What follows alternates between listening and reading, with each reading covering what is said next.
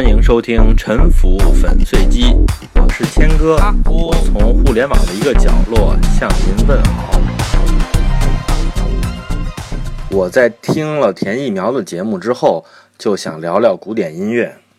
这个题目呀，我承认其实有一点标题党的嫌疑。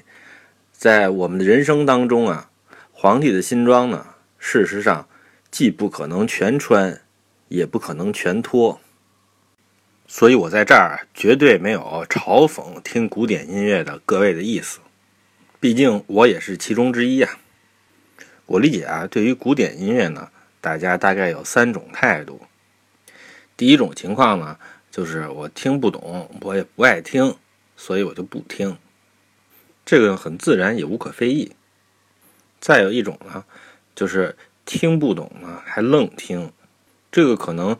会被现在的俗话呀说成是装十三，但是呢，我的这期节目呢，实际上就是要为这种人来辩护的，而且我是把这种状态当成是古典音乐的受众的一种正常的状态。那第三种态度呢，可能是属于音乐专业人士的，他们是能听懂古典音乐的，但是呢，我认为他们也不会满足于听懂。他们肯定还要找一些他们不是完全能够听懂的音乐素材。有一种说法呀，说对艺术作品很简单，喜欢就是喜欢，不喜欢就是不喜欢，没有什么懂不懂这回事儿。我是不认可这种态度的。我首先呢是承认懂和不懂的差别，而且呀，我认为懂和不懂之间的这种往复啊，就是学习艺术。和消费艺术产品的过程中很关键的部分，也是艺术培养受众的一个典型的过程。受众呢，首先是受到挑战，然后呢，对这个挑战呢变得熟悉，最后是接受。这个时候呢，艺术家呢就需要给受众新的挑战，受众呢再熟悉，再接受，这就是一个不懂到懂的过程。受众啊，在面对挑战的时候，他们的偏好是不同的。有的受众啊，喜欢待在舒适区，不喜欢自己不熟悉的东西；另外的一些受众呢，就喜欢探索自己不熟悉的东西。在古典音乐的听众中呢，后者呢，我认为是主要的。你想想。我们一个在东方乡土文化里长大的人啊，想听懂或者爱听几百年前的西方音乐，哪那么容易啊？这个门槛是很高的。首先，古典音乐的原始素材啊，或者说它的起源呢，是欧洲的民间歌谣或者教会音乐。这些东西呢，我们多数人的祖辈、父母都不熟悉。咱们从小就没听过呀，对这些素材呀没有什么感情上的共鸣，这是听古典音乐的第一个门槛儿。人如果不迈过这个门槛儿啊，就只能是山路十八弯的听众。再说，歌曲或者歌剧，这个歌词儿呢，它不是意大利语就是德语，我们当中有多少人真能听懂呢？不瞒您说呀。意大利语和德语的教材啊，我书架上都有，但是呢，就放在那儿，这只是代表了我一种美好的愿望啊。歌剧其实还是听不懂。然后呢，除了少数年轻的时候玩过乐器的人之外啊，我们多数人对西洋乐器的演奏技巧和这些演奏里边透露出来的情感呢，也是无感的。美学里呢，常说有一对概念。就是优美和崇高这两种感觉呢，在乐器里面呢，经常是和演奏的技术难度有关的。特别难演奏的段落呢，就会带有崇高的意味。比如说下面这段，贝多芬的钢琴奏鸣曲作品幺零六第一乐章，席夫在《卫报》的讲座的录音。viva vivat Rudolphus! It sounds like. it doesn't sound together.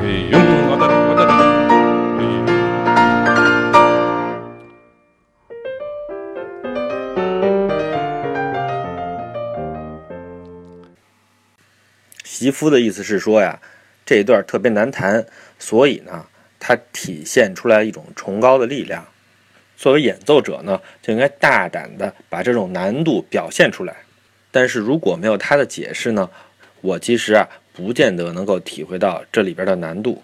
这就是我说的技能的空白啊，对欣赏古典音乐所带来的门槛儿。再然后呢，古典音乐对我们的音乐听觉的挑战很大。音乐听觉呢，不是耳聪目明就能搞定的。它需要专业训练，这是我认为像我们这样的门外汉最难逾越的门槛。比如说呢，作曲家干的一个基础工作就是平衡和声的这几个声部呀，要避免有的声部被其他的声部淹没，还要避免有些声部啊不恰当的突出，修修补补啊，写的要天衣无缝。问题是，他平衡了半天。对于我们很多人的平庸的耳朵呢，都没有任何区别。有的时候呢，他们故意加一些和弦外音，让这个音色呀更丰富。问题是，他费了半天劲，我都没听出来。在我们捕捉不到这些信息的情况下，我们怎么能够分辨出哪些是高手呢？在电脑上随便填一个谱，就能和莫扎特的听起来难分伯仲吗？这。就是古典音乐欣赏中我们要接受的一个非常残酷的现实啊！最后啊，古典音乐这个海洋啊非常浩瀚，在这里面，我认为呢有很多很黑暗的、很恐怖的声音。有的时候，我们怪艺术家啊搞出一些我们搞不懂的东西，比如呢，很多人说当代画家呀画的东西都非常的晦涩。然后说呢，当代的实验音乐呢也是莫名其妙。怎么理解这个状况呢？我给您啊提供一个解释。我们虽然不是音乐家，但是我们啊也有自己的专业领域。我们呢有自己的客户和同行。艺术家的处境啊，我们啊不应该很难理解。艺术家在创作的时候，他面对的受众是谁呢？第一就是客户啊，艺术家需要让他们的客户满意，因为艺术家是要生存的。第二呢，艺术家呢要面对同行的评议，他们呀需要让同行满意，取得行业的影响力和口碑呀。最后，他们也要面对他们自己，需要激发自己对创作的兴趣，他们不能啊总是重复一些没有挑战的东西。这几个不同的群体的受众呢，他对艺术的接受能力啊是存在巨大的差异的，而且随着音乐的发展呀，它的技术呢越来越高深，这几个受众群体呢互相就越走越远。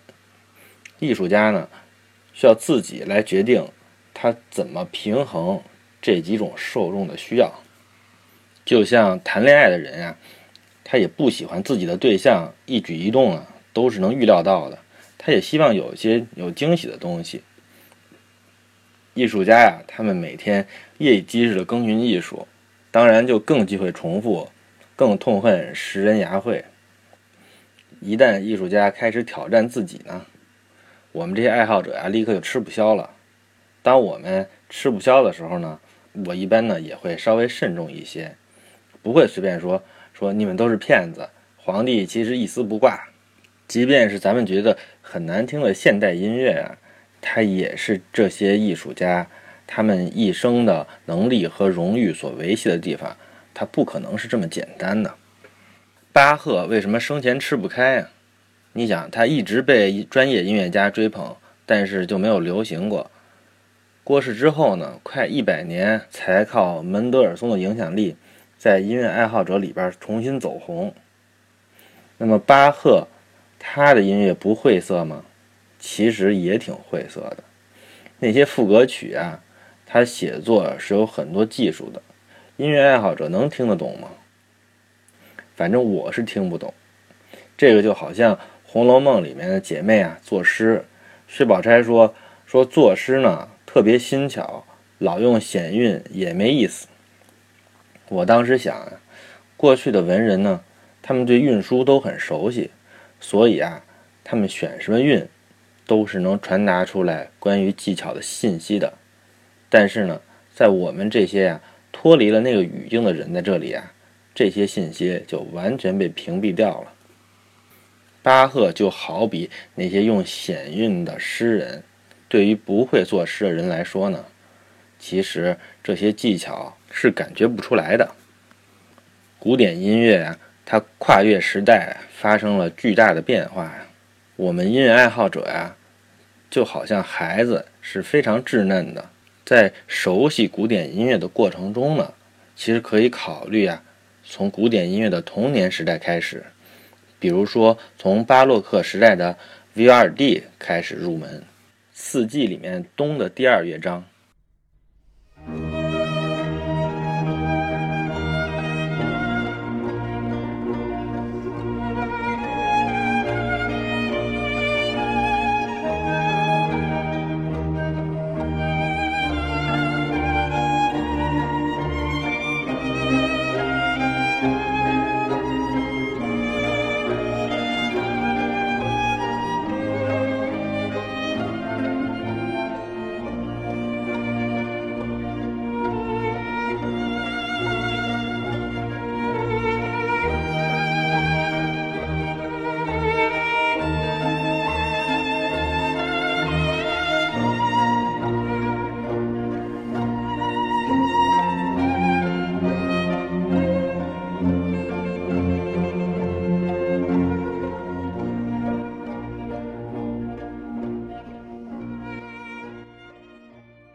这些三百年前的音乐，多少是民间音乐的延续吧，和咱们的《纤夫的爱》可能还是比较贴近的，算是接地气吧。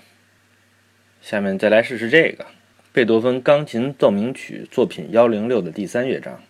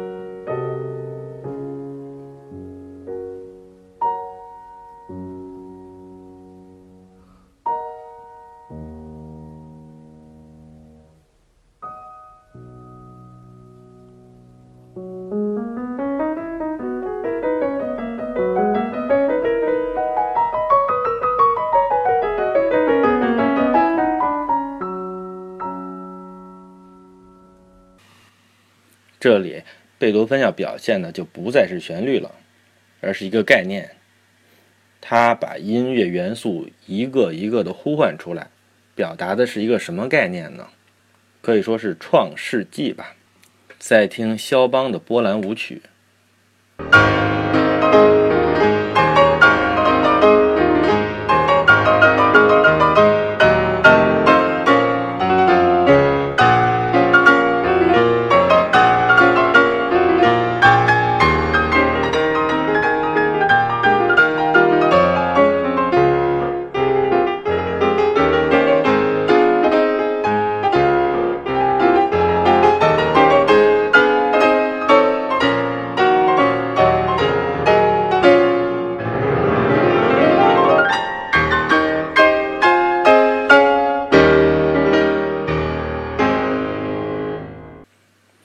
拍子这么凌乱，还叫舞曲吗？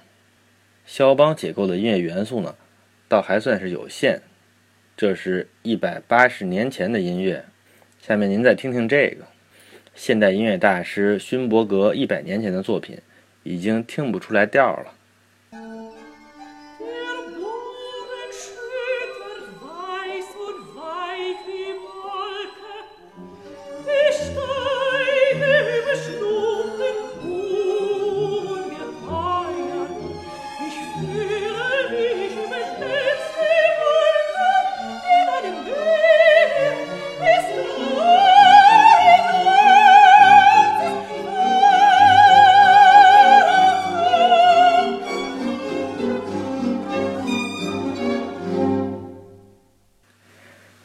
再听听现代的实验音乐呀，如果您不觉得毁三观，那么就是一个非常抗打击的音乐爱好者了。我最后再说几句，古典音乐里面呀，能让多数人天然认为悦耳的东西呢，只是其中的小部分。不听古典音乐或者不爱听古典音乐，是现代人很正常的反应。倒是喜欢听呢，是有点奇怪的。学习欣赏古典音乐和学习欣赏其他艺术一样，甚至啊，和学物理、学修汽车一样，技术性的东西啊是绕不开的。不懂技术还宣称懂音乐的呢，就相当于民科。这种皇帝的新装啊是可以揭掉的。但是呢，不懂技术呢？并不妨碍我们用谦虚的心情来欣赏。听古典音乐呢，只是一种选择，和其他爱好啊，比如说和玩电脑游戏之间呢，它是没有高低的区别的。所以啊，这里面其实不存在什么鄙视链的问题。这就是我作为一个没有音乐技能基础的一个伪爱好者呀，对其他爱好者分享的心得。